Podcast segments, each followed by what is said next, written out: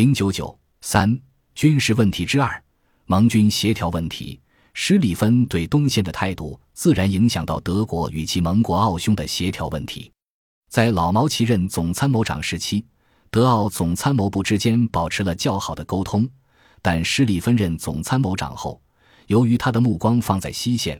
对于德奥两军的协调自然不感兴趣。在一开始，施里芬就对东线的作战计划进行了修改，将德军从东普鲁士出发的进军路线改为从西里西亚出发，与前出加利西亚的奥匈军队共同围歼华沙附近的俄军。这样一来，德军就缩小了德奥军迂回包围的范围和战役目标。需要指出的是，这一修改奥匈总参谋部事先完全不知情，由德国单独制定。并于1893年8月通知了奥匈帝国总参谋长，这种做法自然引起奥匈不满。1895年5月，德国再次通知奥匈，称德军的进军路线重新改回从东普鲁士出发，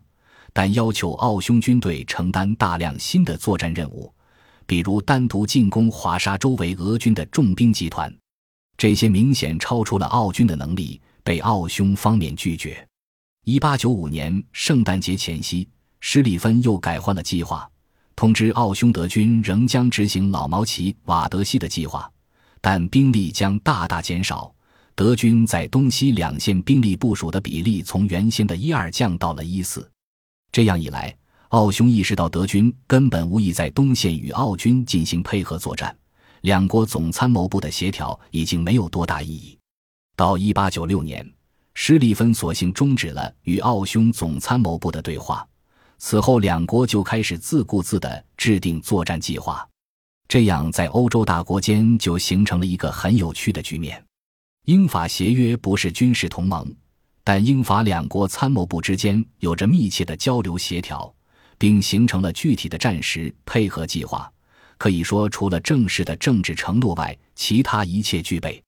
而德奥同盟是19世纪下半叶形成最早的大国军事同盟，但除了政治上的正式承诺外，其他一切俱无。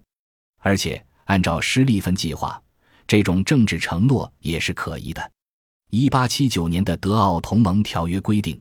如果两国之一遭受俄国的进攻，缔约国双方必须用其帝国的全部军事力量彼此进行援助；如果遭受得到俄国支持的国家的进攻，则以全部战斗力量相互援助的义务应同样生效。然而，施里芬计划规定的却是，无论战争是否由俄国进攻引起，德国都应该首先将法国打垮，而援助奥匈只是下一步的任务。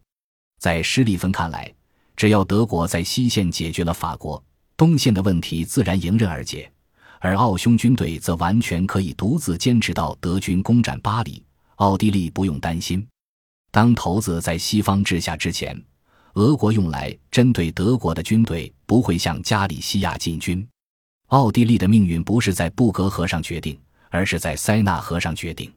他做出这一判断时，似乎完全忘记了他在1891年的话。当时施利芬为了说明在东线不可能实施成功的进攻，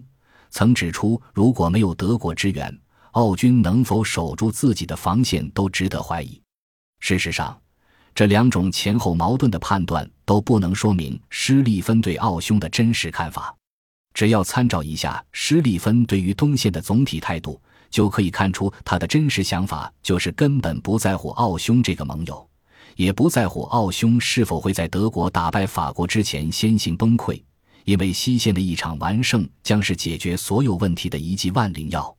需要指出的是。施里芬计划对于德奥两军协调的破坏，并没有因为施里芬的下台而结束。施里芬下台后，其继任者小毛奇努力修补与奥匈总参谋部之间的关系，两军的协调与对话开始逐步恢复，但远未达到老毛奇在任时的那种程度。更重要的是，由于小毛奇坚持施里芬计划的基本框架。从而使奥军在德军的计划中始终处于第二幕登场的角色，两军之间的协调也不可能有实质性的进展。一九一四年五月，奥匈总参谋长康拉德·冯·赫林多夫问小毛奇：“如果德军在西线不能取得速胜怎么办？”这就一下子击中了施里芬计划的要害。对此，小毛奇只能回答：“那么，我会做我所能做的。我们并不比法国人优越。实际上，一直到开战前，两军之间根本没有任何协调作战的计划，更谈不上战时的联合指挥问题。到一九一四年八月一日，德国和法国都已经宣布进行总动员。同一天，德国又向俄国宣战。”但到此时，德国驻维也纳的武官还在向国内总参谋部发这样的电报：现在该是两个总参谋部对于动员、进攻发起时间、军队集结地、部队具体规模这些问题进行非常坦率的协商的时候了。从此可以看出两军的协调有多么缺乏。